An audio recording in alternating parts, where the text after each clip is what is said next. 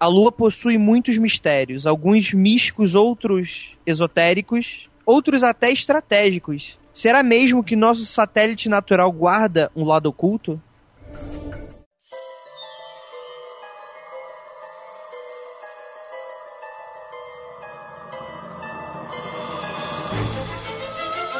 Discos voadores. Fantasmas. Criaturas horripilantes.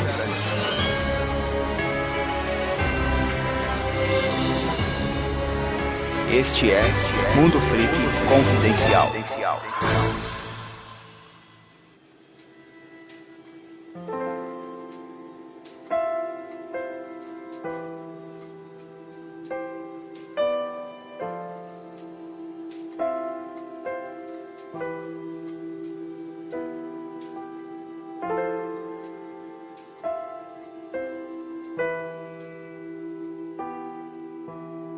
Então, galera, nesse episódio a gente não vai falar de nenhum álbum de uma certa banda de rock progressivo, nem de algum jogo indie produzido pelo RPG Maker. Na verdade, a gente vai falar de alguns mistérios que envolvem o nosso a nossa grande mãe, né? Grande lua. Que Grande tá aí mãe sempre... não, grande mãe é a Terra, porra. Ah, tudo bem, é, tá certo, tá. Nossa não grande prima, na lua. pô.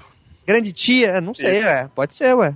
Eu posso ser do mundo da lua, mas eu não nasci lá, não. Então, gente, antes de mais nada, é bom avisar que a gente vai falar muito de teor conspiratório. Então, assim, é claro que a gente vai estar aqui, principalmente com o nosso ateu, o- Léo, assim como eu também, como o Rafa, vai, vão ter coisas. Ei, Relativamente ei, estranhas. Só ateu não, hein?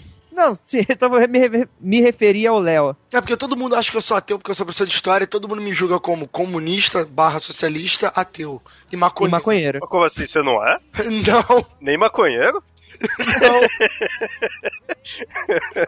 Só ninguém tem cara só. acredita, cara. Ninguém acredita, é incrível. Então, é, mas a gente vai falar muito questão de conspiração e tal, que é um tipo de discussão que pode ser muito refutada.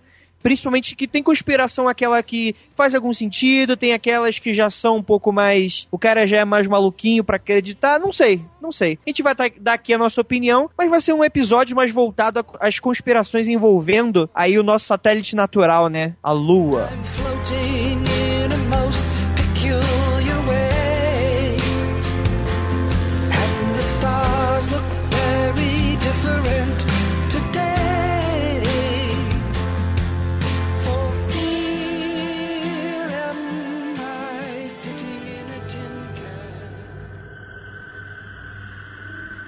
Então, antes de mais nada, antes de mais nada, é, essa ideia de um lado oculto, isso a gente pode puxar aqui a discussão, ele não é. a- A Lua não tem um lado escuro que é perpétuo, né? É- é, na verdade, o que acontece é que ela gira, né, a- a- em volta da- da- do nosso planeta, da Terra, só que tem um lado que a gente não consegue ver, que fica pra trás, né? Quer dizer, a Lua, ela, ela trabalha, eu não lembro agora se a Lua É, trabalha a gente, a gente A sempre lua- vê o mesmo a face da lua. É, a lua Sim. nunca mostra a bunda pra gente, seria isso. É sempre a cara. Exatamente. E muito se perguntou o que, que existe do outro lado. Será que pode existir alguma coisa? É claro que hoje a gente tem é, vários tipos de, de- de fotos, de estudos, e o lado escuro da Lua ele já tá revelado, né? Não- na teoria, na teoria, não tem nada visível lá. Mas isso é, é só pra gente já deixar claro aqui que não existe um, um- um Transformer, né? Como lá não? do outro lado. Como não? Andrei, é, é- é assim, quando a gente começa a pesquisar sobre alienígena da Lua, coisa do gênero, você vê supostas fotos ou edições da própria NASA, é muito escroto, né? A NASA, ela, ela coloca fotos e ela sempre deixa um pedaço preto, um pedaço borrado, no meio da foto. Porra é essa, cara? Por que aquilo tá, tá escuro, sabe? É, eu, eu, pessoalmente, acho muito estranho. Vocês já repararam isso? Cara, eu já ouvi falar nisso, assim, só que eu nunca parei pra pesquisar qual é a desculpa que a NASA dá pra esse tipo de coisa. Eu imagino que não dá pra pegar uma mega câmera e tirar uma foto detalhada da Lua com 500 milhões de DPI. Mas porque, só tá tudo legal. Aí tem um ou outro ponto que tem uma taxa preta ou coisa do gênero, né? Então, deixa eu terminar. É que não existe uma câmera que vai tirar tudo tão detalhado. Então eu imagino que, na verdade, eles devem mesclar várias fotos diferentes, eles vão tirando várias fotos pra fazer um mega panorama, mega detalhado da Lua. E entre essas fotos pode haver um ou outro erro. Eu pelo menos se eu tivesse, se eu fosse um, se eu tivesse querendo esconder alguma coisa e trabalhasse na NASA, eu responderia algo nesse sentido, né? Mas eu realmente é uma questão válida. É, não sei, eu nunca vi tais fotos, nunca parei pra reparar, mas quando- normalmente quando são fotos assim do de astros, satélites, coisa assim, espacial, você vê que é, é um monte de fotinha junto, né? Você até prestar atenção, você vê que ela, os quadradinhos dela, assim, né? Então, não sei, né? Mas nunca, não lembro de ter reparado alguma foto da, da bunda da lua pra, pra reparar. Na- na- nas próprias fotos, de frente pra Lua, é complicado. Você conseguiu um- identificar com, com telescópio e tal, que na Terra alguma, algum tipo de construção na superfície da Lua. Mas se ela for da mesma cor, se ela estiver disfarçada. É, não, é que, é que assim, eu, eu não, não creio nisso, mas isso a gente vai entrar um pouquinho mais pra frente, tá? Antes, antes da gente começar realmente o episódio e falar desses casos, a gente tem que falar um pouquinho de como a Lua acabou se formando, que eu acho que isso vai primeiramente dar o embasamento que a gente precisa para tentar explicar o que é afinal essa esfera gigantesca, né, que não cai na Terra por algum motivo, né? Que, na verdade tem um motivo, né, mas ela fica lá se movimentando e a gente não sabe o que ela tá fazendo lá. Na verdade, tá sempre caindo. né? É. não, tá. não, não, não, não. Na verdade, ela tá sempre fugindo. Não na nossa perspectiva, mas de, de certa forma ela tá sempre caindo. Não, É. tá sempre fugindo. Quando você tá em órbita, ela é uma queda constante. Né? Não, não, a Lua tá fugindo, a Terra que puxa ela. Só que Então. ela vai. Mas a- ela tá se afastando a- a- aos poucos. Mas é porque a atração gravitacional é uma queda. Quando você fica em órbita de algo, é uma queda constante. Mas a Lua tá correndo pro lado contrário, porra. Não, Mas- mas aí você tá vendo, ô, Rafael, você tá vendo na, na perspectiva daqui da gente, né? Nem sempre a queda, pro lado da física, a queda é qualquer lado. É o lado que a força estiver puxando. Não existe queda, na verdade. Queda é gravidade. Mas aí Se que vou- tá a força gravitacional que a Lua faz ao girar em torno do planeta, faz ela sair, se afastar cada vez mais. Então a força que ela faz para se afastar é maior do que a Terra faz para ela se aproximar. Logo Sim, caindo Rafael, só que fora. tudo que está em órbita está caindo exatamente. Só que é que caindo não necessariamente está no nosso planeta, caindo no nosso planeta. Na verdade, existem vários mecanismos teóricos que a gente tenta explicar de como veio a se formar a Lua, né? É, é, se se estima muito que ela se formou entre 30 a 50 milhões de anos após a origem do sistema solar. E é, existem vários mecanismos, assim, a gente não vai falar de todos, mas a hipótese que hoje prevalece, a que mais é aceita, é que ela se formou em um resultado por causa de um imenso impacto, no qual um corpo é, muito grande, alguns falam até do tamanho de Marte, poderia ter colidido com a, uma recém-formada prototerra, né, é, lá no iníciozinho dos tempos, e acabou projetando para fora dela um material é, é, na sua órbita que acabou se aglutinando e formou a Lua, né. É, existem outros mecanismos, mas é, eles são um pouco mais refutáveis, né, então vamos tra- trazer mais esse, esse que é mais aceito. E a Lua, ela tem uma importância muito grande na nossa sociedade, é, começando desde a sociedade da antiguidade, né, e, e eu não sei se o, o Papo Lendário já fez algum episódio sobre a Lua, vocês fizeram, Léo? Sobre a Lua em específico, não. A Lua em si, não. Então, é que assim, é, é, se você for pensar, muitos, muitos mitos, né, muitas folclores é, equiparam a Lua com o próprio Sol. Mas é, ela sempre foi muito ligada à questão do esoterismo por causa da importância dela, principalmente com relação às marés. A nossa contagem de dias do mês, ela é baseada, se eu não me engano, é baseada por causa das fases da Lua. E você tem aquela ligação com a- a- o, o feminino, com o lance do, do- do- do- da própria menstruação. E por aí vai, né? Ela, ela sempre foi muito importante dentro das nossas crendices da nossa sociedade. Então, meio que é, ela tá no nosso cotidiano. Ela sempre vai estar no nosso cotidiano. Isso a gente não tem como negar, né? É, é- a lua é sempre retratada como coisa romântica hoje em dia, né? E numa mitologia mais moderna, o lance dos lobisomens. E mesmo assim, mesmo quando você mesmo não acredita, sejam coisas mais refutáveis, você vê que, ah, vai ter algum evento de uma lua vermelha ou de um eclipse lunar e meio que acontece uma mobilização e, e os esotéricos ficam malucos dizendo que vai acontecer isso ou aquilo. E independente da sua crendice, você pode acreditar ou não, né? Mas, além disso, além disso, a gente tem aí as conspirações que dão também uma animada nesse pessoal que gosta de um pouquinho de ficção científica, de ufologia e de um pouco, né, de que nós estamos todos sendo enganados. E eu vou gostaria de perguntar aqui aos presentes, vocês acreditam que o homem foi à Lua? Eu acredito. Eu acredito. Olha aí, eu, eu, eu, eu pensando que o Rafael fosse falar que não. Acredito, pô. É, o Rafael vai ter que acreditar que eles foram pra Lua pra poder acreditar nas teorias que a gente vai falar mais pra frente. Não, mas é que tá. A pergunta do Andrei tem, do- tem dois lances. Primeiro, você quer dizer que o homem foi na Lua na data que ele disse que foi? É, essa... Ou você quer dizer que o homem nunca foi na Lua, A, teo- a Tem- teoria da ida, da, da não ida, né, pra Lua tem várias e várias vertentes, né? Tem a questão, eles foram pra Lua naquele ano, né, naquela, naquela época, sim ou não? Eles foram mais de uma vez? Sim ou não? né? Eles têm a ideia de que eles não, não foram a primeira vez, foram nas outras. Tem, tem ideia de que nunca foi, né? Tem, tem várias versões. Só pra deixar claro, então, eu acredito que o homem foi na Lua na época que ele, que ele disse que foi, e depois ele voltou várias outras vezes, enfim. Uhum, é, eu Eu acho, que, eu acho que é interessante que a- agora, pensando num contexto geral, eu acho que é até óbvio o Rafael acreditar nisso, apesar dele ser o mais loucão daqui, Ô, por porra. causa do contexto histórico, né? É- é- é, como professor de história, eu acho que é, que é um pouco difícil você ver um profissional desses desacreditando, né? É porque assim, eu, primeiro que eu acredito que o homem foi na Lua, né? Só pra contextualizar essa questão, é que se não fosse, cara, era tanto espião soviético nos Estados Unidos e pelo mundo afora que a União Soviética não perderia a oportunidade de botar a boca no trombone e denunciar a mentira, sabe? Sim, eu acho que assim, é, tinha um puta motivo pra ser mentira, pra não ter ido, né, pra se terem forjado. Mas eu acho que é uma, é, assim, seria uma coisa muito grande pra se segurar tanto tempo. Pra falar a verdade, é uma é- são argumentos muito válidos, né?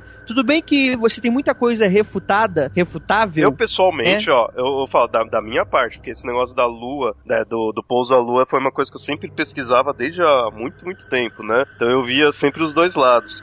Eu nunca vi um argumento que não tenha um, um contra-argumento, né? Assim, pros dois lados, né? É, assim, é, o- teórico fala, ah, não foi porque tal coisa, olha só a sombra, olha só a luz, tudo. Todos esses argumentos que eu vi até hoje, eu vi o contra-argumento mostrando que, não, ó, na verdade a sombra é por causa disso. Na verdade não é só uma fonte de luz, como todo mundo pensa, né? Então essas coisas assim, né, sem entrar em muitos detalhes. Mas por isso é um dos motivos que eu, eu puxo pro lado que sim, pra mim eles foram. O principal fato de eu achar que foram é porque eu acho que é uma coisa muito grande pra poder se segurar tanto tempo, meu. Tem muitos É muita outros- coisa, é, é muita gente É. envolvida pra se esconder, né? Cara, tem muitos escândalos aí dos Estados Unidos mesmo. Vamos focar só nos Estados Unidos, já que ele que teoricamente fez isso. Que vazou aí, deu um maior problemão, então você vê que os Estados Unidos não consegue segurar muito bem.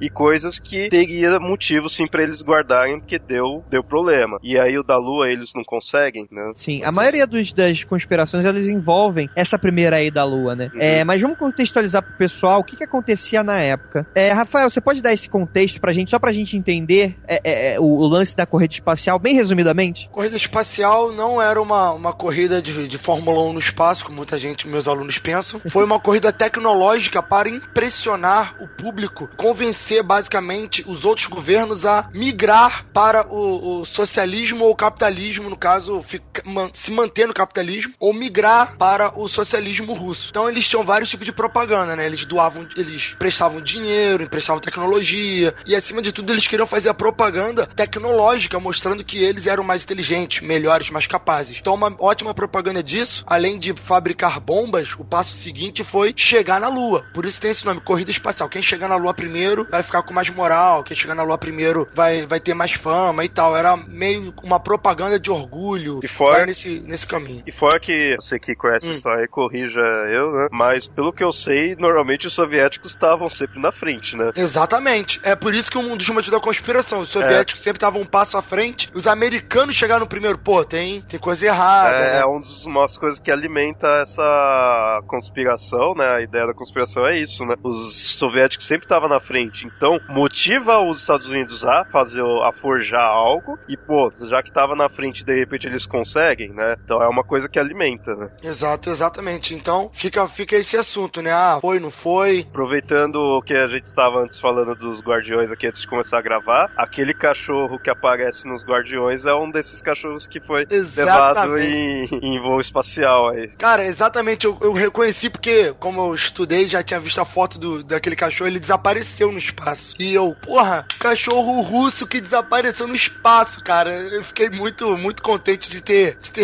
parecido, algo do gênero. Eu, Que aquilo pô, lá maneiro. tem nos quadrinhos, né, mesmo? Só que do- dos quadrinhos é mais bizarro que o cachorro é, é pego pelos alienígenas, melhoram a inteligência dele, tudo ele fala, né? Agora, É, é. Ele, os quadrinhos parecem justamente isso, ele fala, né? Então a corrida espacial que mais é, me dá a credibilidade de acreditar nisso é que os russos não falaram nada, cara. Porra, o cara vai guardar segredo de, Uhum. de gênero com o russo. O russo pegasse a mínima falha, ele ia denunciar a porra toda, se fosse o caso. E eu tava pesquisando um pouco disso daí, essa ideia mesmo da de não ter ido até que su- surgiu meio que bem depois até. Lendo um livro, teve um cara que escreveu um livro, eu não lembro se era um livro sério, né, assim falando, ou era uma história de ficção e tinha essa ideia, que saiu mais pra frente, mas também não. Aí foi que meio que plantou essa ideia, né, de ser conspiração. E aí mais pra frente naquele filme Capricórnio 1 que pôs mais a ideia ainda, né, da, da Lua ser conspiração.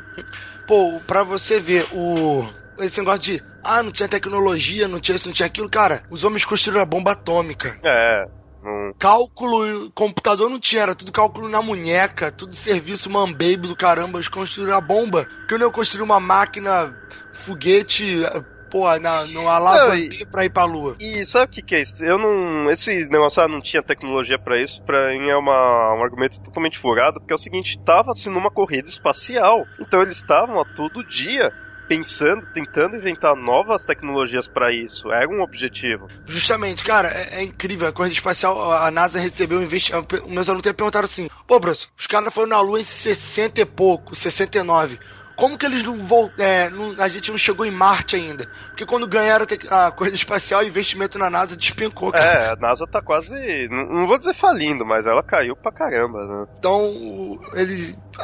A- a- Ir para o espaço não é tão interessante quanto naquele momento. Se existisse agora uma corrida espacial, o investimento seria tão grande de novo que a gente chegaria em Marte É. em 10 anos. E, e fora que é o seguinte, é, naquela época tinha-se um motivo político Pra, né, que é o que gerou a corrida. Agora é motivo puramente assim científico e Uhum. assim de desenvolvimento, né? Você dizer assim, ah, é melhor tem Marte pra descobrir o que tem ali, de repente tem alguma coisa que possa ajudar. Isso Mas no- deixa o interesse tão baixo. É, isso daí pro, na politicagem mesmo é baixa.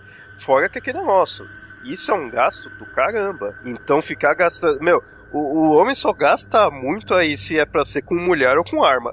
Isso que eu ia falar, mulher e arma, filho. É a única coisa que Mulher o homem arma. gasta pra caramba. É, tá bom. Então a gente já tem é, é, contexto e a corrida espacial, na verdade, ela começou. Olha só quem diria, com os próprios russos, né? Que no dia 4 de outubro de 1957, os nossos camaradas puseram em órbita o primeiro satélite da Terra, fabricado pelo homem, o Sputnik. O único som que se ouvia vindo do espaço foi um bip, mas um bip que provocou entusiasmo entre todos os homens e que foi transmitido e retransmitido para todas as rádios do planeta. E a partir daí, gente, em 12 de abril de 1961, quatro anos depois, os- os soviéticos conseguiram jogar o Yuri Gagarin é, lá pra fora, né? Ele ficou em órbita em volta do nosso planeta. E a viagem durou pouco mais de uma hora. E Gagarin, naturalmente, se transformou em um herói nacional e hoje em dia até mundial, né? É foi o primeiro cara a sair realmente da Terra. E no mesmo ano, o presidente Kennedy nos Estados Unidos, após ver isso tudo, é, acabou fazendo um desafio, né? Declarou que em 10 anos os americanos pousariam na Lua, né? We chose to go to the moon in... Não, não vou ler em inglês, vai se fuder. É... É, disse o presidente da ocasião, foi isso que ele disse. É, Oito anos se passaram e a viagem na Lua iniciou-se numa quarta ensolarada do dia 16 de julho de 1969. Às 9h32 horas da manhã. E ele foi lançado no Complexo 39 da plataforma de lançamento A, no Kennedy Space Center, Flórida, Estados Unidos, com o lançamento da Apollo 11. Vamos lá. Isso é, E- só pra a galera ficar sabendo. Apolo 11 se chama Apolo 11 porque tiveram outras missões Apolo antes. Muitas falhadas também, né? Pois é. E, na verdade, a gente só recebeu mesmo.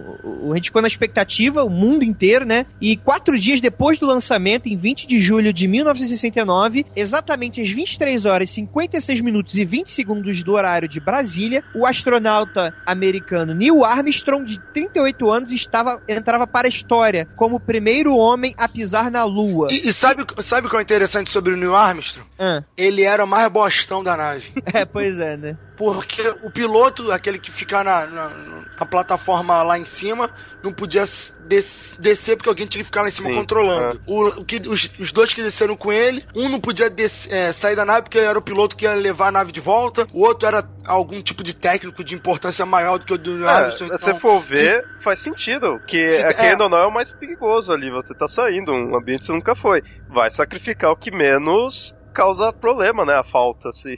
Exatamente. Como ele era o menos é, É o mais descartável, né? qualificado, é, exato. É, é, descartável é melhor. Como ele era o mais descartável, se ele saísse e desse ruim, beleza, os outros vão embora, entendeu? Então, é, apesar de ser o mais descartável, foi o que é o que eu mais lembrado. Eu lembro só dele e do Buzz Aldrin. Não lembro Sim, de mais sim. nenhum outro. Mesmo assim, a maioria das pessoas só vai lembrar do Neil Armstrong. Sabe o que é interessante? Buzz é, é o apelido dele. Na verdade, o nome é Edwin Edwin Aldrin. Mas o Buzz É por- Lightyear veio criou- daí. É porque ele criou o Buzz espacial. Não, porque é Buzz de zumbido.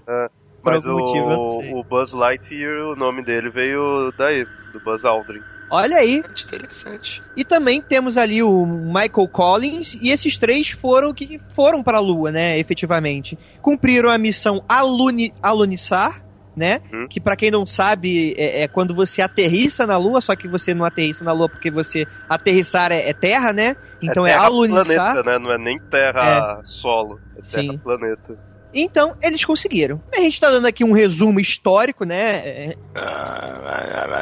Aí que tá o lance. Não é que a gente vai desmentir aqui, a gente vai contar porque eles não voltam lá, entendeu? Tão barrados. Hum. Os alienígenas não, não deixam. E detalhe, eles até foram mais, mas em missão secreta, cara. Missão secreta pra não divulgar, pra pegar as informações lá no, no espaço e tal. Os caras não contam tudo, entendeu? Tu acha que o cara vai lá pro espaço só pra ficar plantando feijão? Não, cara. Porra, Claro que não. O cara vai lá já sabendo da- dos Paranauê, sabendo das tretas. É o daqui, né, que ia lá pra plantar, né? É. O, o, o astronauta brasileiro. É, Os astronautas voltaram à Terra no dia 24 de julho de 1969, chegando com 30 segundos de atraso, e foram recebidos como heróis. Desde então, os satélites têm revolucionado o sistema de comunicação e há naves não tripuladas viajando para além dos limites do sistema solar. Então, a gente tem aí, graças a, a- a- a todo esse período, a gente tem grandes descobertas é, relacionadas à, à astronomia, né? Não à astrologia. E também é interessante que o que, que eles fizeram basicamente foi pegar meia dúzia de pedras e fincar a bandeira no sol lunar, né? E os espelhos. Que isso é esse interessante, esse dos negócio espelhos, do... né, cara? Esse negócio dos espelhos é interessante, que é uma das formas de você testar se eles foram mesmo ou não. Que é Sim, você, sim. né, você projetar lá o laser, você vê a questão do reflexo, né? De refletir. Com toda certeza. E é, é, é, a maior conspiração disso foi essa questão de, de, de, de, de- de se eles realmente pisaram lá. Porque se você for ver, ele é um contexto bem, bem é, conveniente, né? Eles estavam precisando dessa propaganda política, né? O Kennedy já havia já falado dos 10 anos, né? E em 8 eles conseguiram. É como se eles vendo que não conseguissem, eles poderiam ter tentado aprontar, né, é- é- é um- uma farsa para tentar entrar ali no- na, na- na margem de erro, né? Oito anos ali, quase, quase esbarrando, mais dois, três anos já já queimava a largada. E o mais oficial não é só do fato deles não terem ido, é de que quem dirigiu tudo ao pouso, entre aspas, assim, na Lua foi Stanley Kubrick, né? Sim, Isso sim. causa- ele já tinha feito filmes, né? É, ele já tinha, acho que ele tava, ele, assim, quando surgiu essa teoria, ele já, já tinha feito o 2001, mas se não me engano, quando foi a época da, do pouso, tava mais ou menos na época da produção do 2001, né, do filme Odisseia no Espaço. E o, esse filme, uma das coisas que mais marca ele é a fidelidade com a, com a parte científica mesmo, né, de como é no espaço, tudo. Então, essa seria a ideia, né, chamaram ele pra, mu- muitos, se não me engano, o 2001 seria meio que antes, porque uma vez eu falar que diziam que, tipo, era como se fosse um teste pra ver como iria fazer o, o pouso, né, ali. Então, o 2001 era um teste pra ele pegar, ver como que teria que fazer as tecnologias das câmeras e tudo mais pra poder utilizar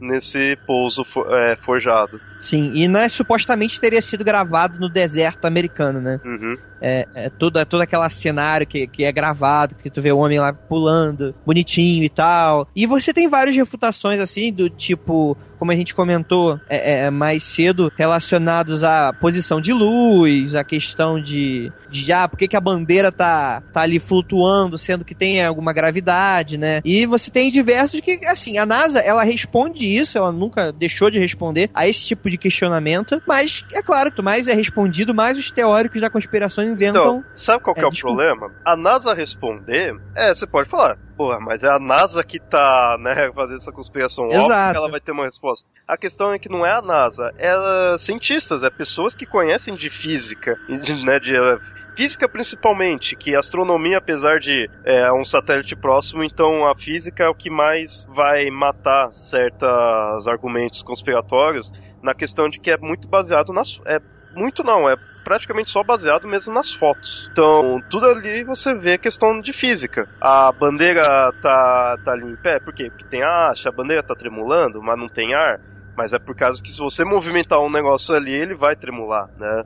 E, e detalhe, a foto é parada, você não tá vendo ela se movimentar de fato. Você tá vendo ela Sim. meio que dobrada, né? Amassada, assim, tudo. Então tem muita coisa que dá pra refutar, e não é a NASA que tá só dizendo isso, é pessoas que entendem da parte de física. né? O interessante é que você também, se você for ver, é, é, é- é- foi algo muito épico eles terem conseguido, né? Se você for ver com tudo que eles tinham à sua volta. Porque, beleza, os russos, eles mandaram o homem pra cima, né? E o cara voltou, né? O, o- o- esse Apollo 11, a missão, você teve que pisar na Lua, ou seja, vocês teriam que mandar o cara pra lá e não matar os caras, né? Não era só mirar e apontar, né? É, Teria que fazer uma alunissagem que deixasse os caras bem e o equipamento voltasse a funcionar a ponto de mandar eles de volta pra Terra. Uhum. Ou seja, foi um cálculo muito fodido de que teria que dar tudo muito certo, sabe? E se você for pensar também que a tecnologia usada no computador da, é, é, a bordo, é, é, hoje em dia você ter é, relógio de pulso digital que tem mais processamento do que o que estava de computador a bordo, é realmente, sabe, é, é- realmente se encaixa essas teorias que será mesmo, não deixa um pouquinho com essa pulga atrás da orelha? Eu não acredito. Cara, porque assim, o que eles fizeram para te- tal tecnologia foi muito diferente. Os russos utilizaram muito automatização. O cara entrava na nave russa, apertava botão aqui e ia embora. A nave basicamente fazia tudo mecanicamente, meio de que forma automática, né? O piloto russo, meio que entre aspas, ele não tinha um controle muito bom da nave, né? Ele no automático quase que literalmente. Um americano com investimento muito alto, dinheiro mesmo pesado, ele investiu num, num- outro caminho, numa vertente onde o piloto, onde a pessoa fazia um trabalho fundamental. Então é toda um- uma observação. Por exemplo, o Yuri Gagarin quando foi pro espaço, basicamente ele só foi pra ver se ele ia ficar vivo. Ele, não- Exatamente. ele chegou no espaço, apertou um botão, nave voltou, ele não fez nada. Até o macaco fez isso, indo pro espaço. É, teve até um lance que e deu um problema na hora de sair da lua, que o, o piloto ele teve que consertar com uma caneta. Não tem uma história dessa? Eu já ouvi É falar, deu mas não um- conheço muito a fundo. Um bug na, na- na- na- no computador. Eu não lembro exatamente, a gente vai ficar faltando com essa informação aí pra vocês. Mas ele teve que fez uma mega gambiarra com uma caneta pra conseguir voltar. Eu sei que o Homer fez isso com um bastão. É, e o bastão virou herói. E agora? Tem, tem a história, né? Tem uma história muito, muito boa, não sei o quanto é verdade, mas eu gosto muito dela e eu conto como se fosse verdade. Que é o seguinte, que é, os, o, a Rússia e os Estados Unidos, por esse, essa grande diferença de investimento, eles investiam em coisas muito subjetivas. O, o homem tinha que escrever no espaço, fazer cálculos e tal, e a caneta não escreve no espaço porque não tem gravidade. Uhum. Então a NASA gastou milhões de dólares investindo numa caneta que escrevesse no espaço. Que é a cane- caneta do astronauta que você consegue escrever de cabeça pra baixo. Isso. Aí os russos resolveram esse problema com alguns centavos. Eles Uhum. mandaram o cara com lápis. O lápis é muito. Essa ideia é muito foda, meu. É bem coisa russa, né? Sabe? Ah, caralho, gastar milhões, porra, não, ah, vai ser alguém a pagar. Porra, só vai estar gente na nave, É. cara. Porra, se jogar o, papel fora, porra, tu que vai jogar, tu vai o que? Abrir a porta e jogar no quintal. Leva um lápis, pô. Lápis é por atrito, beleza. Então, esse tipo de ideia que a gente vê, o, o nível de diferença da, do, do investimento russo, né? Da, da, da praticidade, talvez, enfim. É Sabe a o que é gente partir, interessante também? É, é- é um dos contextos também pra conspiração dele de que ele nunca teria ido à Lua é porque ele nunca voltou, né? É, é, a gente só teve só essa ida humana à Lua. Hum, hum. Então, Claro apesar que não, de- é aí que tá, isso Aí é tá, irrefutável. isso o é ser humano voltou lá várias Porque vezes, Foi cara. acho que umas seis vezes depois. Se não me engano, foram cinco ou seis missões depois pra Lua. Recolheram outra, mais pedras, enfim, foram lá só pra pular, olhar e só. O ser humano voltou lá várias vezes. Olha aí, eu, eu não sabia disso, É, olha então, só. mas muita gente fala, é, mas não foi mais, é, é falso. Foi sim. Por isso que tem. Tem também a teoria de que essa primeira vez foi falsa. Depois, né, como era a primeira, não podia dar errado, né? Então vamos forjar que tava naquele fervor, né? E aí depois as outras foram verdadeiras. Mas também, né, é refutado isso daí. Mas teve é, outras sim, né? Eles pararam porque tá dando gasto pra caramba e não tava mais. Pra né? pegar pedra. Chegar É, lá no já- deu pedra, Já cara, conseguiu, tu- então. supostamente ele não tinha mais nada o que fazer na Lua, a não ser é, passar passeio turístico mais caro do mundo. Aí pararam de ir por causa disso, supostamente. Sim, sim. Então vamos lá. Então vamos abrir o leque dessa conspiração. E se ele realmente foi a Lua? A Lua? A Lua. Será que ele falou tudo, os astronautas falaram tudo que eles poderiam ter encontrado lá? Cara, isso aí deve ser que nem piloto de avião. Se pilotos de avião têm um, um protocolo de ver objetos não identificados, imagina astronauta, cara. Cara, com certeza, né, cara? Deve ter um protocolo assim, ó. Se tu vê alguma coisa, fala, não é Papai Noel. Ó, relaxa, é normal, tá? Sabe o que é engraçado? Porque um dos codinomes, um dos códigos para objeto voador não identificado em missão espacial é exatamente Papai Noel. É, mas é, é porque é a ideia, né? Que você estaria vendo o Papai Noel voando, né? É uma alusão a isso que eles têm. Os caras, caralho, tô doidão, mano. Então vamos lá. Segundo Richard Hoagland, diretor da missão Marte, TMM, os astronautas da nave Apollo viram várias estruturas gigantescas na superfície lunar. É, virou monolito. Durante- Durante a missão, para essas informações serem passadas ao controle central, foi utilizado um canal de comunicação secreto. Quando os astronautas re- regressaram à Terra, a NASA os proibiu de dizer qualquer coisa sobre o que aconteceu. E o Hoagland e outros teóricos da conspiração dizem que o excessivo período de quarentena a que foram submetidas as tripulações das naves Apollos 11, 12 e 14 teve como motivo o fato dos astronautas terem que fornecer relatórios muito detalhados sobre o que viram a dar tempo à NASA de vetar as fotografias e, com isso, criar a desinformação. As autoridades não teriam desejado que o público tomasse conhecimento das ruínas dessas antigas bases extraterrestres, extraterrestres né? E até aí o ufólogo Timothy Good, em seu livro Beyond Top Secret, informa que os astronautas viram alienígenas na Lua. A evidência seria uma conversação secreta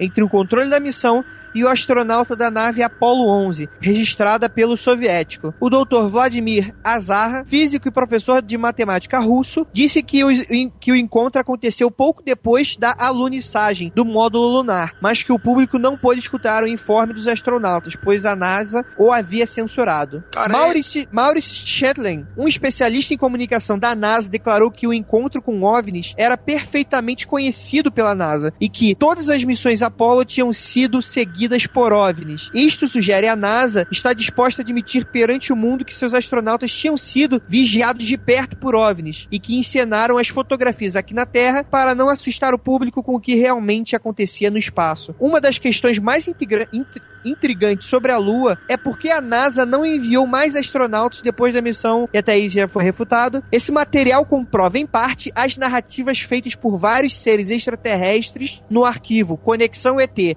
através de olhos alienígenas. E aí? Como eu falei, cara, os alienígenas estavam lá, estão lá, sabe? Muito melhor do que. Imagina o seguinte: muito melhor do que você fazer uma base em solo terrestre ou você fazer uma base no solo lunar. É mais tranquilo pra pousar, pra passar, sabe?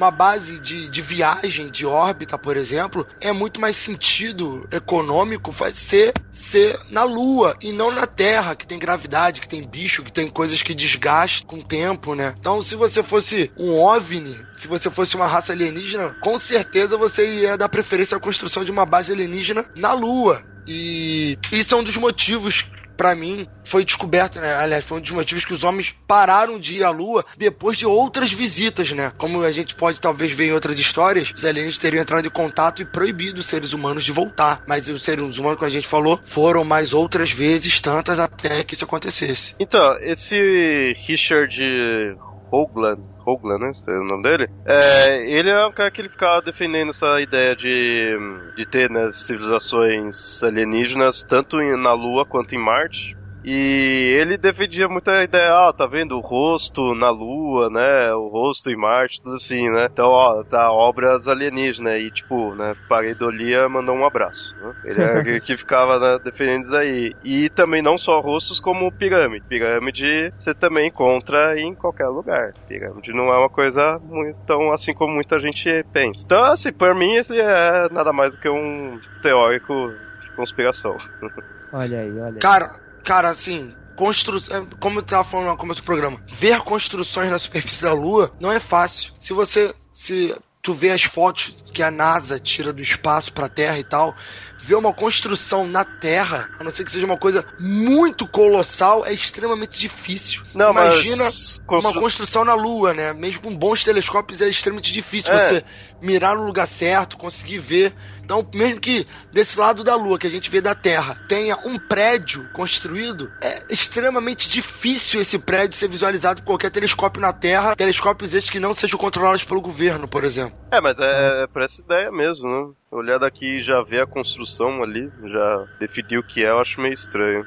Dá, acho que dá, acho que é por aí mesmo. Por quê? Tem construções, cara, porque o ser humano, quando eu paro pra pensar nessas coisas, é o seguinte: a história humana, história humana, história com H, Hum. tem mais ou menos 10 mil anos. Ou menos até, 10 mil anos, vamos arredondar. O que que é história? Quando o ser humano começou a desenvolver escrita. Uhum. Isso é história. Então, o universo, se você acredita em vida alienígena, é, é meio que, que incrível. Ou, ou- ou toda a vida alienígena inteligente começou a brotar junta no universo, ou se elas começaram a brotar em momentos diferentes, o ser humano é só uma criancinha na- no universo. É muito recente, no universo de 14 bilhões de anos. Uhum. Então, provavelmente, acredito que, sim, possa ter tecnologia, possa ter tal. Agora, é, eu tenho dúvidas se os alienígenas estão na Lua, mas que existem construções na Lua, eu acredito fortemente. Agora, se tem construções habitadas atualmente, aí eu já não, não, não, não gosto de pensar assim, não. Mas que existem coisas construídas na Lua, eu acredito. Sabe o que é interessante? É que a maioria dos astronautas, é, isso eu tô falando, é, é, embasado em, em- em textos que você encontra aí facilmente, de relatos de, de alguns. O próprio Neil Armstrong, eu não, não creio, eu não lembro se ele chegou a falar algo nesse assunto.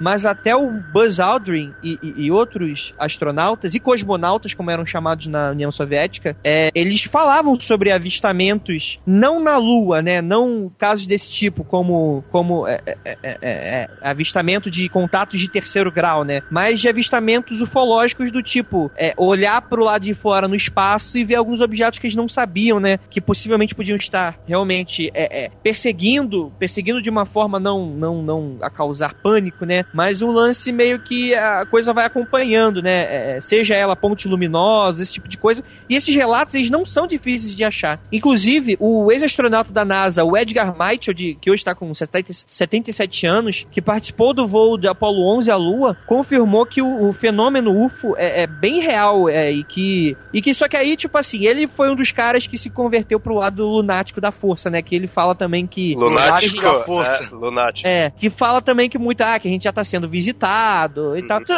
Eu, eu tô falando de uma maneira mais genérica porque você realmente, é, não sei, né? Eu não sei se eu tô sendo errado em tratar isso de uma forma mais leviana, mas é que quando é algo que o cara fala de fato, nós estamos sendo visitados por alienígenas, você já fica, hum, tá, e cadê as evidências? Mas é, você vê que às vezes pessoas do, do Olha próprio alto sete. escalão da, Olha o 7. da Não, sabe- NASA. Sabe o que eu acho engraçado? Que tem programa que o, que o Andrei, quando a gente tá argumentando, ele fala bem assim: a ausência de evidência não quer dizer que, que não existe. Aí quando é um negócio que ele não crê, ele. Não, não tem evidência, não, não, não existe.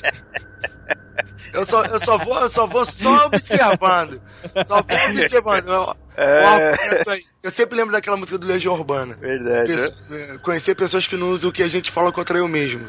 Contra a gente mesmo. Mas é, não dá. A pessoa no programa fala um negócio e no outro, não. Não tem evidência. Ah, não, não existe. Não, não é isso. Vocês não entenderam o contexto. Eu falei. Não, não, não entendi. Não, calma aí, calma aí, calma aí, calma aí. A pessoa afirma, fazer uma afirmação veemente e não ter evidências pra falar. O cara fala, ah, beleza, a gente tá sendo visitado e é isso aí.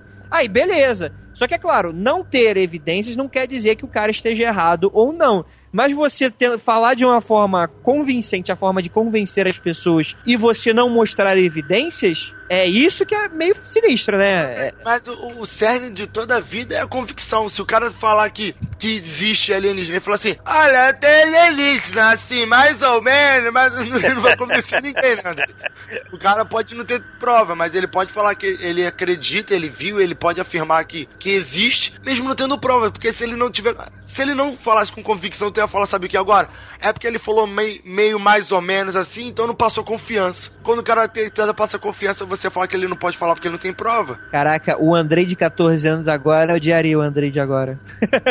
Refutando esse tipo de coisa, mas ok. É, a gente traz muito. A gente vai trazer um pouco disso no podcast de ufologia, né? Vamos, vamos caminhar, vamos caminhar aqui pro final. Bom, só uma coisa, você falou isso daí, você vai continuar essa ideia do UFO? Sim, sim, Ah, pode então falar. não. você- Não, não, fala, pode falar, pode falar. Não tem Então, mais nada essa disso. ideia do UFO, deles verem, né, do OVNI, eu não gosto muito de falar UFO, eu acho legal OVNI, né, que, que hum, deles verem, assim, eu não, nunca vi essa questão do, dos astronautas, né, falar, do Armstrong, coisa assim, mas de repente pode ter, porque eu imagino o seguinte, isso daí alimenta os dois lados. Se você é alguém que você, ouvinte, acha que quando você tá viajando ali de avião, pode de repente aparecer algum OVNI. E, é claro, OVNI aparece, né? Se identificou é OVNI, mas esses os OVNIs podem ser coisas alienígenas, né? Assim, é normal que você imaginar que se de repente o astronauta tá lá no espaço e vê, você vai falar, viu, ó, então eles estão aqui na Terra, ali é só o momento em que eles ainda não entraram na Terra, ou de repente tá fora ali ainda, tá na órbita, né? Tá próximo. Então a, a ideia é o seguinte: tem aqui no, no espaço aéreo, tem no espaço espacial, né? Digamos assim, espaço sideral. Né? É, agora, se você acha que essa ideia assim, não, os OVNIs aqui é OVNI porque a gente não identificou, mas pode muitas vezes é, não necessariamente ser uma nave alienígena, pode apenas ser uma questão de reflexo, uma coisa atmosférica, ou, ou não só atmosférica, porque atmosférico já vai estar preso aqui à, à Terra mesmo em si, mas pode ser uma coisa de luz, ou pode ser, pode ser qualquer outras coisas que seja naturais mesmo aqui. No espaço, também poder ser algo assim, sabe? Pode ser um satélite, algum reflexo de algum satélite que tem ali, natural ou não, pode, sabe? Pode ser N coisas. No espaço até teria mais itens ainda, né? Até é mais desconhecido, não mais itens, desculpa. Quer dizer assim, é mais desconhecido ainda. O espaço aéreo, a gente já tá aqui há um tempão verificando. Então, o que eu quis dizer com isso é o quê? Alimenta os dois lados. A ideia de, ah, os astronautas viram OVNIs fora ali da Terra mesmo, alimenta tantos lados. Quem acredita que pode ser alienígena, quem acha que não. Então, por mim, isso não... pessoalmente fico na mesma, né? Sim. Pra terminar, para terminar esse assunto, vou trazer para vocês aqui um caso muito interessante sobre ufologia, que é o seguinte. O escritor britânico Rupert Matthews é um desses pesquisadores que adoram um bom mistério e, e- e não- é um cara que tipo não tem muito receio de escrever esses assuntos mais polêmicos é, e com uma lista extensa de livros publicados sobre os mais diferentes temas, esse Matthews aborda a questão de contato extraterrestre em uma das suas coleções de textos, né? E no livro Alien Encounters, True Life Stories of Aliens, UFOs and Other Extraterrestrial Phenomena. Caralho, hein? Essa foi boa, hein? Olha aí. O autor relata um caso surpreendente que teria acontecido na década de 80 durante o governo do presidente americano Ronald Reagan. E de acordo com Matthews, um astrônomo da NASA, Agência Espacial Americana, a serviço do SET, Search of Extra- Extraterrestrial Intelligence, órgão de vigilância por vida extraterrestre, teria testemunhado o contato realizado por mensagens de rádio com uma forma inteligente de vida em uma das luas de Júpiter. Os, os astrônomos do SET detectaram um sinal vindo de Ganymedes, que é um, desses plane- é um dessas luas de Júpiter, por um breve período de tempo, o que seria um indício de que os extraterrestres estavam ali de passagem. A mensagem teria sido analisada por computadores da época, mas nunca chegou a ser decifrada. Como o evento não poderia ficar sem uma resposta, então o presidente americano foi informado sobre a ocorrência e decidiu enviar uma mensagem, esta em código Morse, para o mesmo ponto da Lua de Júpiter, em que o sinal de rádio foi detectado. O conteúdo enviado da Terra dizia então: Recebemos o seu sinal, mas não entendemos. Por favor, reenvie usando esta linguagem e este código de transmissão. Por dias e semanas, os astrônomos esperaram uma resposta de Ganymedes, até que cerca de um mês e meio depois, a equipe recebeu um novo sinal do mesmo local e em código Morse. A mensagem enviada pelos ETs de acordo com Matthews dizia, abre aspas, nós não estamos falando com vocês, fecha aspas. Ser, E- ser excelente, cara. Tipo, cocô, sai desse sinal. É a ironia suprema para os terráqueos tão preocupados em encontrar outras formas de vida no espaço e ser ignorado de forma tão jocosa em código Morse, né? E, e é isso, né, galera? Esse é mais um lance mais engraçadinho, né? Não tem muitas evidências que isso realmente poderia ter acontecido, mas seria muito legal. Cara, co- como eu tava falando, na minha opinião, na minha opinião, o espaço em nossa volta é utilizado, sabe? E o ser humano tá aí, a galera, os alienígenas, enfim, sabem que estão aí, mas eu, que- quer ver? A pegada aí do, do, do Guardiões da Galáxia. A galera sabe que a Terra tá aí, cara. Mas não, deixa a Terra lá. Era praticamente inofensiva. praticamente inofensiva. Deixa lá, deixa envelhecer ainda, deixa a Terra pegar um corpo, deixa a Terra amadurecer, sabe? Pra que vir aqui? Pra que causar coisas? Vem aqui outros, fala com um, governa, um governante ou outro, vai embora, sabe? Se tem construções em Marte, construções na Lua, acredito e acho que a Lua. Não, ó, já, já vou falar logo, já que tá no assunto. Não acredito nada sobre a Lua ser um, um satélite artificial posto por alienígenas. E essa história, pra mim, até para mim, é muito absurda. Mas tem essa história, vocês já ouviram falar? Já. Já, que no lado oculto da Lua teria, teria além de bases, o próprio satélite lunar, ele seria uma artificial, né? Do tipo uma, uma como é que é? Death Star, né? Estrela da Morte. Isso, a, a história é justamente essa, que a Lua em si é artificial. Ela só, só parece que, Ah, enfim, Qual né, essa aí ô, pra Rafa, mim é pesadíssima. essa, essa ideia de ser artificial, eles pelo menos dão algum motivo do porquê que teria ela? Cara, não tem motivo nenhum, não tem Ah. motivo físico nenhum. Só pela putaria mesmo. É. Não, porque eu Porra, a quero é artificial, Ó, Porque porque você imagina, ah, os alienígenas deixaram uma coisa ali no espaço ali, então o pessoal vai imaginar o que é pra observar aqui, né? Observar os seres humanos aqui. Se alguém vier falar que os caras colocaram a lua pra observar aqui, é o seguinte, tipo, né, É, é, observar os seres humanos daqui é atestado de burrice, porque a gente só tá aqui por causa da lua, né? Então, a- aí que tá, boa parte da, da história é justamente essa.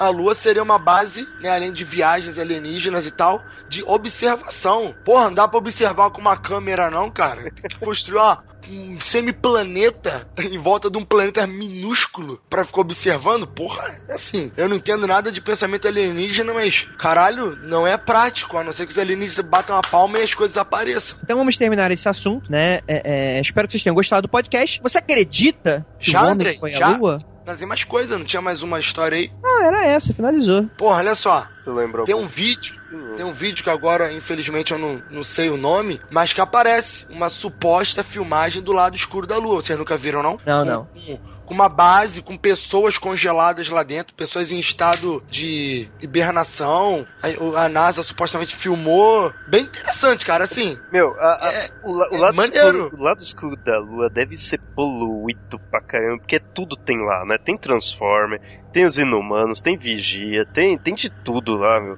Deve Léo, ser essa- uma putaria lá. Deve até puteiro. né? essa história, essa história é justamente uma pegada igual o Transformer utilizou, sabe? Que é uma nave mega gigante, mas Hum. um que nem tem aquele filme Prometeu, só que na, numa lua na puta que pariu. Uhum. uma nave mega gigante que supõe a nave. Tem esse vídeo, é um vídeo acho que de 8 minutos, tem no YouTube. E acham quatro corpos, que esses corpos são trazidos pra terra. Se eu não me engano, um deles é de uma mulher que eles conseguem descongelar, mas acho que ela morre pouco tempo depois. Enfim, e ela é quase igual um ser humano, só que ela tem uma, uma pele mais parecida com o índio norte-americano, bem pele vermelha e, e tal. É, é bem, bem interessante.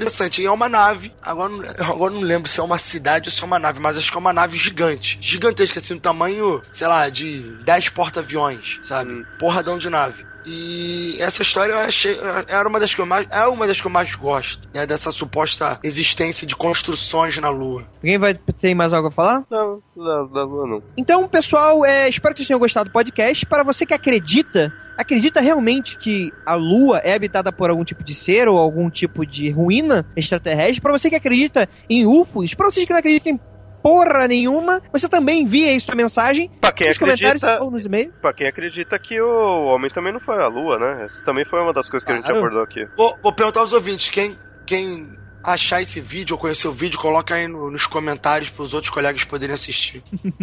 Olha aí, olha aí. Então é isso, pessoal. Vamos agora para a nossa leitura de feedback e até o próximo episódio, meus queridos. Até.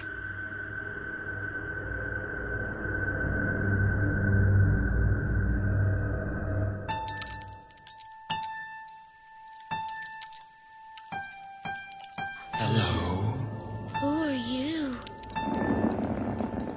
An angel. What's your name?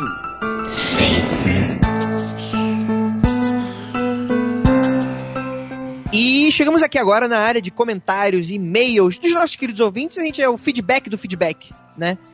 E antes de mais nada, a gente, eu tenho recadinhos rápidos para falar para você, só que deixa eu pegar aqui rapidinho que eu anotei e eu não tô com ele na mão. Um segundinho. Esse é o Andrei. Cheguei. Esse é o André. Era o outro papel, caiu tudo aqui. Beleza. Então vamos lá. Antes de mais nada, é nossos e-mails, quer dizer, nosso único e-mail que você quiser mandar contato, um contato mais segredinho com a gente. Se você quiser também é lido aqui, se você quiser liberar. Contato arroba mundofreak.com.br ou então você vai na nossa aba contato, na nossa página de contato, lá no www.mundofreak.com.br e você assina o nosso formulário, manda mensagem que cai direto na nossa caixa de entrada se tiver algum problema em mandar e-mail convencionalmente. Também nós temos as nossas redes sociais, o Twitter, arroba mundo underline freak. Você segue para é, é, é, ter notícias quentinhas, né, das nossas matérias de texto no site.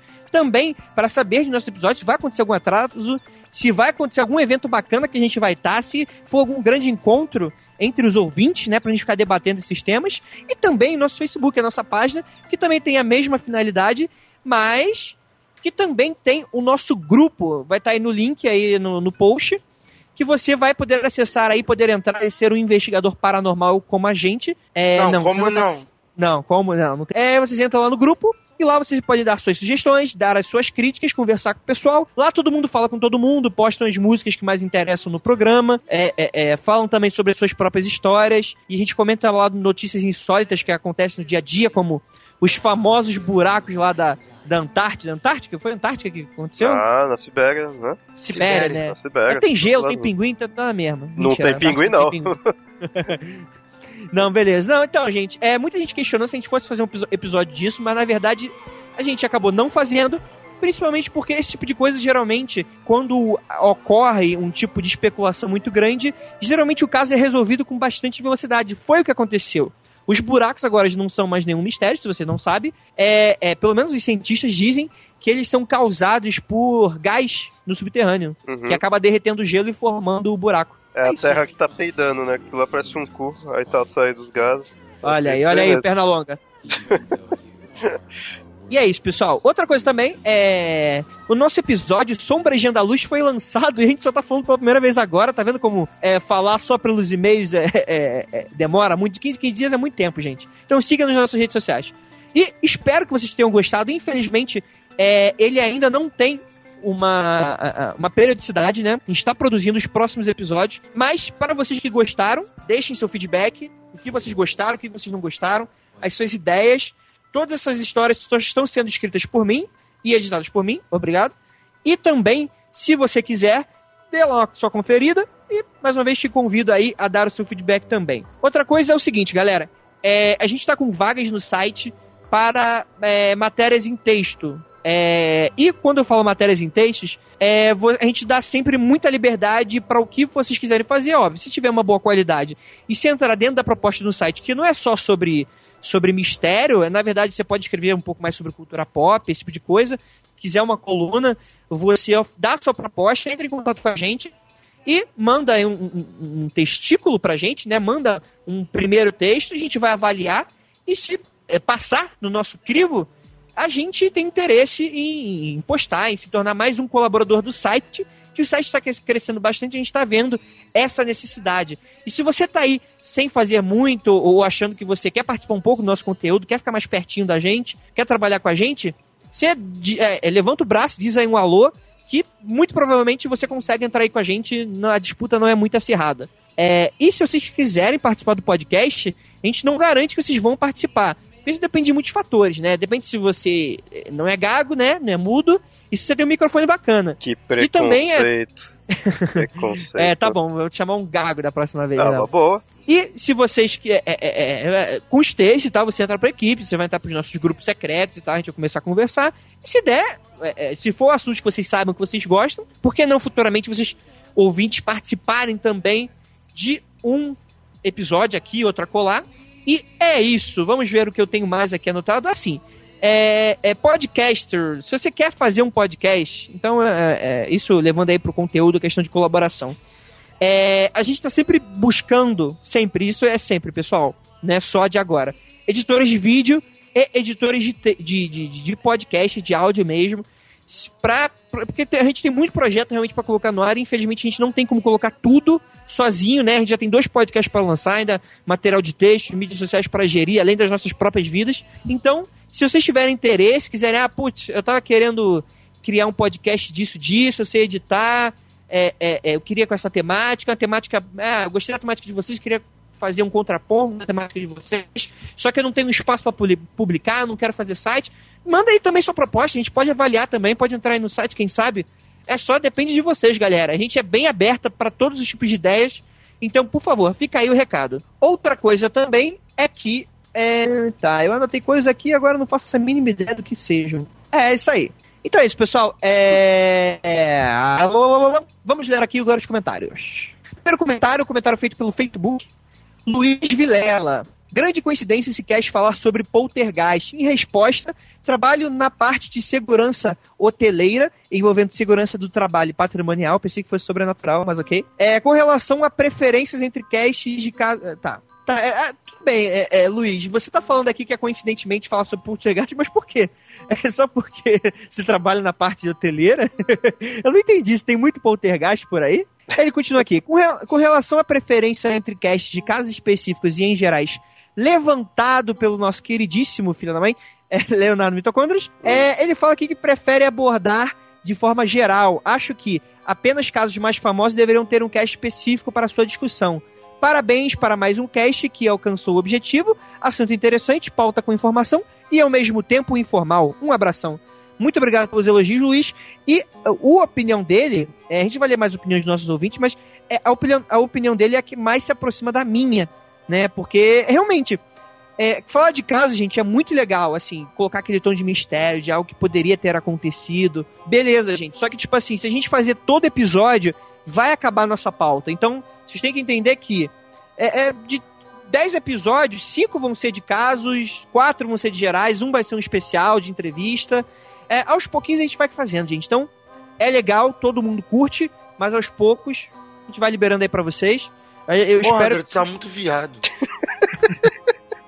Bom, a gente começa aqui os comentários, às vezes, no, no site em si, né? É, a gente começa aí pelo comentário do Guilherme Alves Martins, ele começa aí. Ah, o Confidencial está me surpreendendo cada vez mais. Sempre gostei muito desses temas e agora pelo menos tem um podcast focado só para isso. Muito obrigado, gente. Continue o bom trabalho. Olha aí, brigadão aí, abraço aí pra Guilherme, pra você. Próximo comentário, Matheus Salvador, já não aguentava mais esperar, ouvindo agora. É isso aí, é quinzenal, se alguém tiver algum editor aí escutando, quiser transformar em semanal, a gente é todo ouvidos. É, e, pra- e- e só pra complementar em um outro comentário inútil, que não, não tá acrescentando a discussão, mas é sempre, sempre bem-vindo. As Lanterna Verde, um dos nossos comentaristas preferidos, ele coloca aí o vídeo, né? Não são pedras, são aerolitos. Como assim não acrescenta? cara. Lógico que acrescentou, pô. Ele explicou o que, que era, porra. Tá bom, aerolitos, tá bom. Tá. Então vamos lá. É, Léo Pires, vamos lá. O Léo Pires ele fez aqui um comentário polêmico. Espero que vocês todos, é, vocês todos que estão aqui na banca, o que vocês acham? Então, Então, ó, assim. é uma coisa a se refletir. Eu tô pensando no que ele falou. Sei lá. Pre- ele fala, prefiro. Ele fala aqui: prefiro confidencial focado em casos ao invés de temas abertos. Uma pincelada rápida para situar o tema e tal. acho que quando se fala de casos, se fala de histórias, e isso é bem legal. Em tempo, deixo a minha crítica. Tirem o Rafael, é sem graça, fala alto demais e muita bobeira, sério. Tem horas que clico no 15 seconds forward no app para avançar as falas dele. Nada pessoal. Um grande abraço de um grande fã. É, Rafael, aí, é, é, você como tema, um tema, tema do comentário, o que, que você tem aí a falar? Oi. Eu acho justo, cara. Eu acho muito bom. Você concorda com ele? Você... Eu concordo, eu concordo. Quando, quando a gente recebe crítica é porque a gente tá aparecendo, né, cara? O cara tem inveja e é isso aí. que isso, cara? Ué, cada um fala o que quer, escuta o que não quer, André. A vida é assim. Quanto recalque, gente, calma. então vamos lá, gente. Primeiramente, é Rafael. Rafael, ele é um dos membros fixos do Mundo Freak Confidencial. E sim, é claro, isso nada muda que, tipo, é, é, é, a abordagem a gente pode poder cortar. é, é, se o cast ficar muito, sabe, é, bobeira e tal. Se eu ver algo realmente fora do contexto, é, de- ademais do podcast. É claro que a gente vai sempre trabalhar nisso e tal. Léo, a sua crítica, ela é muito, sim, muito bem-vinda e tal. Só que o Rafael, é, ele faz parte do, do, do, do- programa exatamente para ele dar a, a- a- o alívio cômico, né? Senão acaba ficando um podcast muito sério, sabe? E, o- o- fica muito. Tem gente que tem medo de escutar. Então, se a gente fazer as coisas mais sérias, mais focadas, a gente vai acabar perdendo o público. Então, a gente quer meio que abraçar um pouco, um pouco de tudo bem que não dá para agradar gregos e troianos, né? Você é o maior exemplo disso, que você é, é um terço do podcast você não curtiu, que é, é, uma das pessoas que participa, mas é o Rafael se compromete de que ele não vai ser sem graça, certo, Rafael? Você vai ser sempre engraçado. Putz, impossível, cara. Ser sem graça faz parte. É isso aí, Léo. É, é, é Léo Pires. É, não tem nenhum. é, A gente aceita, aceita sim a crítica e qualquer não, coisa não que eu aceito, ver- não. Não, é, é, eu, eu, eu, Andrei, Você, como Andrei. host, eu entendo o que você está falando, e se eu ver que passou um pouco dos limites, eu vou trabalhar nisso para cortar e tal. É, é, é, diminuir um pouco mais o salário do Rafael, se for o caso. Mas ele é um integrante fixo e ele não vai sair. É isso aí. Rafael, aí, antes ele sair do que. Não, não sei. Caralho, Nossa. onde você vai com esse comentário? Antes ele sair do que ele dar bunda. É isso, gente. Bom, É, o- vamos lá. E a gente teve Ra- aí uma discussão. O Rafael Se não, vocês- não vai sair. Se viesse comentário tirando o Andrei, e a gente iria tirar ou não? É se pensar. Não sei. Porra, Cara, o Rafael- André é um sonho, cara. O problema é que quem vai fazer a porra da pauta? É, Pois é, esse- né, esse filha que é da- problema. Ah, mas não, e, não e- precisa e acabou participar. sendo gera- E acabou, o Léo acabou gerando aqui uma discussão saudável aqui nos comentários e tal, que foi respondido pelo Adriano Le- Melo, né, pelo Rafael Oliveira. Então, por favor, gente, se vocês quiserem acrescentar a discussão, dê as suas opiniões sobre o Rafael. Por favor, não se acanhem, entrem aí no post, discutam, ou criem uma discussão no grupo, e do- com o título Rafael, mito ou verdade? Engraçado ou sem graça? Mito ou verdade? O que tu quer dizer, cara? E é isso, gente, é isso. É, sem mais polêmicas por hoje, é, Léo, tudo é, é- é brincadeira, tá? Não se sinta ofendida, é, é- tudo brincadeirinha entre nós e a gente gosta muito da Não, sua pode se sentir ofendido sim. Para com isso! Ué, obrigado pela participação, mas se ele se ofendeu com alguma coisa, é, pode se sentir, cara, porque não teve nada demais. Beleza. É, Léo, leia o próximo comentário. Bom, o próximo comentário é do Henrique Tavares, ele começa aí. Eu já vinha pensado nessa questão dos casos e temas há alguns dias, até o Léo justamente perguntar isso, né? Que eu tinha feito a questão no episódio anterior. Eu prefiro os episódios de casos, acho eles muito mais envolventes e são os que realmente são capazes de me deixar com uma pulga atrás da orelha. E que ao ouvir sozinho na calada da noite me deixam de cabelo em pé, como foi o caso dos irmãos Aragão e do edifício, edifício Joelma. Mas por outro lado, o episódio de combustão espontânea também me fez isso, e acho que é considerado um episódio de tema. Então, o que eu quero que então, o que eu quero que continuem sendo tratados são os temas mais misteriosos, assustadores, ou que, te, ou que tirem completamente minha sensação de segurança. Então, eu eu concordo com ele, eu que eu, eu curto mais os episódios de casos, né, também. E porque eu fico meio assim, os que são mais temáticos eu fico com receio de não se aprofundar, já que a gente não quer fazer uma coisa tão pesada assim tudo, né, tão tão densa, né? Assim, então eu fico com medo de não se aprofundar. Porém, Eu, eu, eu, eu concordo bastante com o comentário dele em geral mesmo, porque o de combustão espontânea também gostei bastante. Só que o de combustão espontânea, sei lá, por ser. Apesar de ser o tema, combustão espontânea, não sei, eu, eu acho que é um tema que, na verdade, a ideia dele é mais baseado nos casos que teve, né? Vamos ver se você, ouvinte, e vocês que estão comigo vão entender o que eu quero dizer. A combustão espontânea é mais baseada na ideia dos casos que ocorreram, portanto, né, puxa para esse lado de casos, apesar de não ser algo específico, do que um tema em si, que não é que nem vai, por exemplo, de exorcismo que a gente fez. Apesar que a gente né, citou os casos de exorcismo que teve, mas Sim. assim, exorcismo, ele tem todo uma ideia, tem todo um uma Contexto, né? mitologia, Tem- um contexto, um porquê de ser daquele jeito, um porquê de outras religiões tratar de, de formas diferentes. É mais complexo. A combustão espontânea é aquele negócio, pum, pegou fogo. E aí teve diversos casos que foi assim. Então vamos ver esses casos, né? Tudo não mesmo sendo algo mais geral, né? Então, por isso Mas sabe o que, que é? O Hum. CHE, o CHE, ele é um caso assim como o de exorcismo, né? Ele, quer dizer, não é um caso, ele é um tema assim como o de exorcismo. Mas sabe o que, que eu tô achando? É que é o seguinte: esse último podcast de Poltergeist, quem editou fui eu, né? Não foi o Mac. E ah, nós temos. eh, Eu e o Mac, a gente tem duas diferenças de questão de edição, que é o seguinte. Eu coloco as músicas do podcast mais sinistras. É, já o Mac, ele trabalha com músicas mais pop, assim, ele não tem essa preocupação de, de, de, de transformar em algo é, é, é algo é, é mais punk, né? Aquele, aquele lance de ser aquelas músicas voltadas pro terror, pro horror. É que eu coloco muita músicas experimental, né? Que às vezes são até é, grátis, entre aspas, né? São de é, domínio público, que o pessoal lança um negócio mais indie mesmo. Então é muito mais experimental. E eu tenho um pouco essa pegada pro mundo free confidencial. Então, às vezes, o que ele tá falando é isso, porque eu acho que até o combustão humana, eu não sei se o combustão humana eu editava, mas, por exemplo, o Joelma, o Joelma é um total que eu editei, assim, e é um dos mais lembrados, talvez seja por causa disso. Então, assim, ouvintes, se vocês tiverem aí, tiverem interesse, pega aí os temas, por exemplo, pega esse do. do, do, do, do ver- tenta ver, tenta ver o do Poltergeist, tenta ver um que o Mac editou, um, um que são músicas mais pop e tal. Eu acho que esse lance do mais envolvente seja por causa exatamente das músicas. Isso não me tira da cabeça. Talvez seja isso, que o pessoal esteja tentando diferenciar e tal. Que alguns eu editei, alguns outros foram ele que editou. Próximo comentário, Adriano Melo. Amigos, ouvi o episódio hoje cedo e agora que cheguei em casa vim pesquisar sobre os casos e descobri algo surpreendente. Realmente não tem como explicar o primeiro caso. Aquela aquelas telhas são muito finas e qualquer pedrada iria arrebentar tudo, principalmente aquelas gigantes. Considerando que se trata de uma propriedade semi-rural, semi-rural e que não tem vizinhos tão perto, só posso concluir que são ações de uma entidade demoníaca genuinamente tupiniquins, olha aí. Assim como o chupacabra e o ET de Varginha. Tudo bem que o chupacabra ele não é É, brasileiro, isso que eu ia falar. É, mas- O Cabra não é brasileiro e também o ET de Varginha também não é brasileiro, né? Porque ele é um ET. Mas ok. Chupacabra é, é, é, é da América Mexicano, Latina. é América mexicano. Latina, o pessoal aí, vários países da América Latina. Sim, sim, mas ele nasceu no México. Tá, é, é, e ele continua aqui, cujo intuito é descer a pedrada em tudo e todos de maneira mais demoníaca possível. Ou seja, sentido. até os demônios aqui são mais trolls. Ele também deixa aqui um outro caso. é, é, se vocês tiverem interesse, leiam aqui o post que você vai estar, criem aí suas próprias discussões. E ele deixa aqui um PS.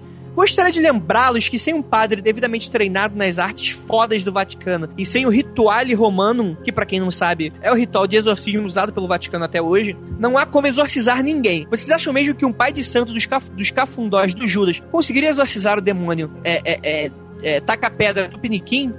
Então, Adriano, é, é o seguinte, isso vai depender muito da, da sua crença. Eu, por exemplo, eu não acredito, eu, eu, Andrei, eu, não falando como hoje, mas falando como pessoal, eu não acredito em demônios, assim, o, o- ser demoníaco, o ser não humano. Então calma aí, É. quando você acredita em demônio como host, então, e, e sem ser host, você não acredita. Não, não, é que como demônio, eu, eu tô aqui aberto, em cima do muro, pra acreditar ou desacreditar, mas eu, pessoalmente, vocês são muito trolls. Não, fa- cara, o que falou, eu pessoalmente, não como host, eu, eu, eu- Exatamente, eu acredito. Agora, como host, você deixa. Cara, a opinião tem que ser a mesma. Não, Rafa, não, aqui eu As tô... máscaras Como caídas, host, né? Como só. host, como host, eu fico em cima do muro exatamente pra não ficar loucura aqui dentro. Então, Cara, você pode, pode ficar em cima do muro à vontade, mas você tem que ficar em cima do muro, tanto faz na opinião pessoal ou na sua opinião aí, cara. Porque quando você fala assim, sendo host, eu fico em cima do muro. Mas minha opinião pessoal é que essa porra não existe. Cara, não adianta. Você deu a mesma tá opinião, sendo- cara. Não, é que é o seguinte, é que é o seguinte, é porque vai muito da crença, né? É, Como eu cresci meio que numa, numa, numa, é, numa casa mais espiritualizada, então eu não creio em demônios, é, é, não pessoas, né? Eu acredito que tudo são, é, é, é, se for acontecer, são pessoas que é, é, já morreram e pessoas que fizeram Mas, muitas ó, maldades e que eu- não deixaram essa vida, né? Deixa eu entender, você cresceu numa casa espiritualizada, então você acredita Sim. em espíritos, não em demônios. Então pra acreditar em demônios, tem que crescer numa casa o quê? Demonizada. Não, mas é, mas é, mas é isso, eu, Léo, tem um contexto Não, não, eu entendi, eu tô completamente zoando, eu certeiro. tô zoando, eu tô zoando. Não, mas exatamente pra deixar a diferenciação, porque essa questão do demônio é muito de- dessa. Tanto da igreja católica quanto das igrejas evangélicas. Hoje em dia você tem algumas igrejas evangélicas Católica com uma tanto, vertente espiritualista, né? Sim, sim. Não, mas a porra, mas o, o ritual romano é aquilo, cara. É, é- é demônio, é aquilo ali, exorcista, pá, pá, pá. E tipo assim, se você não acredita em demônio, assim como eu não acredito, é, é, às vezes um, um médium, uma, uma pai de. Como o, o Adriano Melo colocou, pai de santo, entre aspas, né? É, é, dependendo da crença da pessoa.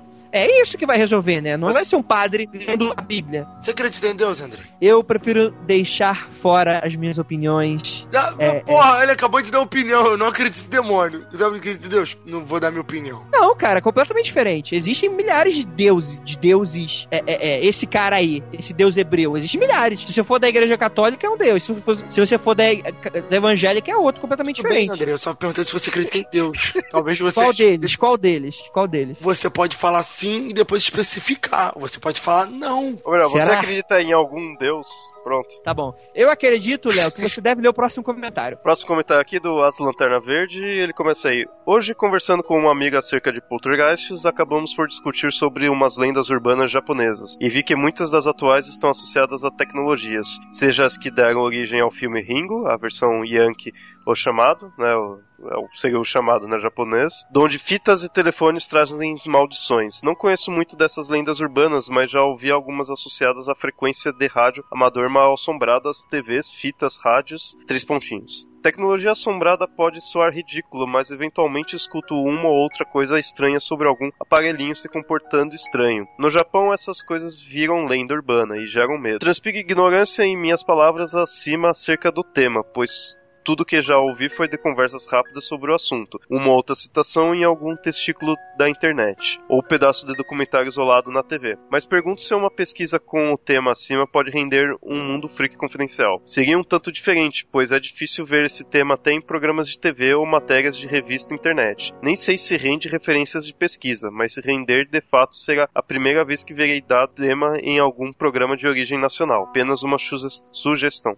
Eu achei bem interessante. Realmente, o Japão ele tem, é, tem umas lendas urbanas muito voltadas à tecnologia. Principalmente, é, tem um, um anime chamado Hellgirl aqui no ocidente, mas em japonês é Jikoku Shoujo, que é de uma garota, é uma, de uma lenda urbana de uma dessas garotas de demônio japonesas que é, é, mata a pessoa depois que você coloca o nome dessa pessoa num site. É, é, então, assim, é, algo bem relacionado à, à tecnologia, realmente. Coisa que a gente talvez não tenha tanto por aqui, né? E é bem interessante, tanto nessa questão de lendas urbanas japonesas, como essa lance voltado pra tecnologia, né? Uhum. É interessante ver Anotado. por que, que não, aqui, não- aqui não acaba não tem tanto. Aqui as lendas urbanas é.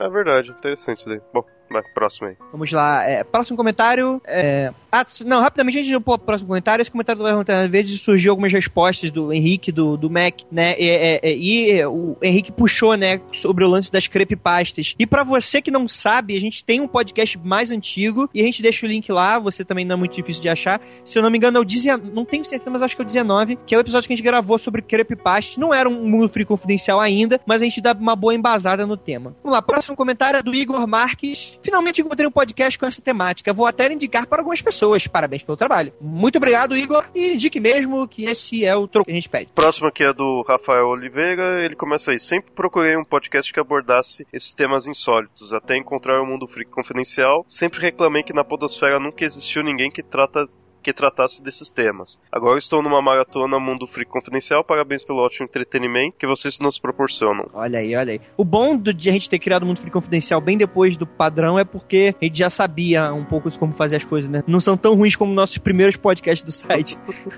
Porra. É, próximo, último comentário aqui do site, Juan, Juan, Joan Seabra. Nossa, Seabra, parece nome de Pokémon. Maneiro. Olá, sou um ouvinte muito antigo, escuto desde o episódio sobre a Cabala, no longínquo tempo de semana passada ou retrasada. é, alerta de sarcasmo. Estudo ciência de computação na UFAM e mesmo na capital vivi casos um tanto bizarros numa casa onde morei. Então tá, ele coloca aqui um caso muito interessante que aconteceu com ele e a gente não vai ler nesse momento. Se vocês quiserem, tiverem curiosos, você entra no site da mesma forma. Mas a gente vai guardar essa historinha dele pra gente fazer o nosso episódio especial das histórias dos ouvintes. Então, ouvinte, você tem uma história? Entra lá no nosso grupo do Facebook ou manda pra gente um e-mail e conta sua história. Cara, não importa se for longa. Cara, dê o detalhismo que você quiser, que é, é para criar o clima, de verdade. Pode postar o que vocês quiserem, tá? Nada ofensivo, por favor. É... Eu já ia Muito obrigado, isso. Juan. Muito obrigado. É, não é pra falar do travesti, é pra falar de coisa sobrenatural de verdade. E se for um fantasma travesti, sei lá? Aí é? Puta, cara, aí é tipo. Não, double- puto outra. É puta travesti, fantasma? Salve, Freaks! Comecei recentemente a ouvir o Mundo Free Confidencial, que por sinal é muito bom, mas veio para defender as bruxas e bruxos. Foi colocado por vocês que uma bruxa é uma mulher que, é, é, é, que fez acordo com o diabo, porém essa visão é deturpada pela igreja medieval, um estigma carregado por qualquer um que professasse fé pagã. As Bruxa bruxas a gente fala no programa. É. então, só- é, aí ele continua aqui. As bruxas e os bruxos eram, na realidade, os sacerdotes e sacerdotisas das religiões pagãs. Por sinal, pagão significa pessoa ligada a um local, a uma região. Eram também as pessoas mais sábias e, por isso, geralmente os mais velhos. Portanto, a imagem da bruxa má com verruga curvada é um misto de influências católicas e da Disney. Por sinal, ser bruxa não significa fazer maldades. Uma bruxa ou bruxo real pode realizar algo mal, enquanto é, é, tanto quanto um pastor ou um padre. Bem, acho que é isso. Até mais freaks e continue com o ótimo trabalho. É, Daniel, excelente comentário. É, é, você só não entendeu o contexto que a gente tá falando disso. A gente conversou com o Facebook, então acho que já ficou claro pra você. Mas quando a gente, o Rafael comentou sobre isso, ele falou exatamente sobre o estereótipo medieval. Porque era um tema da época, da gente falando da época, o que era considerado. Tudo que você falou aí não é mistério pra gente. Tanto que futuramente a gente vai trazer alguns bruxos e bruxas da atualidade para conversar um pouco e tal, abordar um pouco mais desse tema. Se for o caso, falar um pouco de eh, eh, esoterismo em modo geral, sobre o Wicca, sobre bruxo mesmo, e também sobre eh, esses, essas grandes personalidades aí do Aleister Crowley e por aí vai, né? De, de alquimistas, bruxos e por aí vai. Então, entenda que eh, eh, a gente não tá tentando dar uma conotação preconceituosa sobre a coisa, a gente entende muito bem. Só que com contexto, era o que era a visão da época. E era isso. Último comentário. Vamos lá? Vamos ver se o meu servidor me deixa ler esse comentário. É, vamos lá. Igor Alcântara, o cara que mora em eh, Los Angeles, publica livro. É, é, cara, você tá vivendo, tá vivendo o sonho americano, né? Olha só que inveja, que recalque, que recalque meu. Muito legal esse último episódio. Eu tenho várias histórias estranhas que aconteceram comigo ou com alguém que eu conheço. Eu, por exemplo, já morei com meus pais e irmãos em uma casa onde viviam acontecendo coisas estranhas, como todas as gavetas e portas de todos os armários se abrirem ao mesmo tempo, luzes acende- acenderem no meio da noite, etc.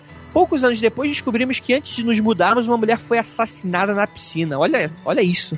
Em uma outra casa em que morei, eu volta e meia vi uma mulher morta no quarto dos fundos. Era uma imagem bem nítida. Além disso, quando estou triste ou preocupado, eu tenho uma visão de vejo um cachorro branco atravessando meu caminho. Caralho, que horror, gente!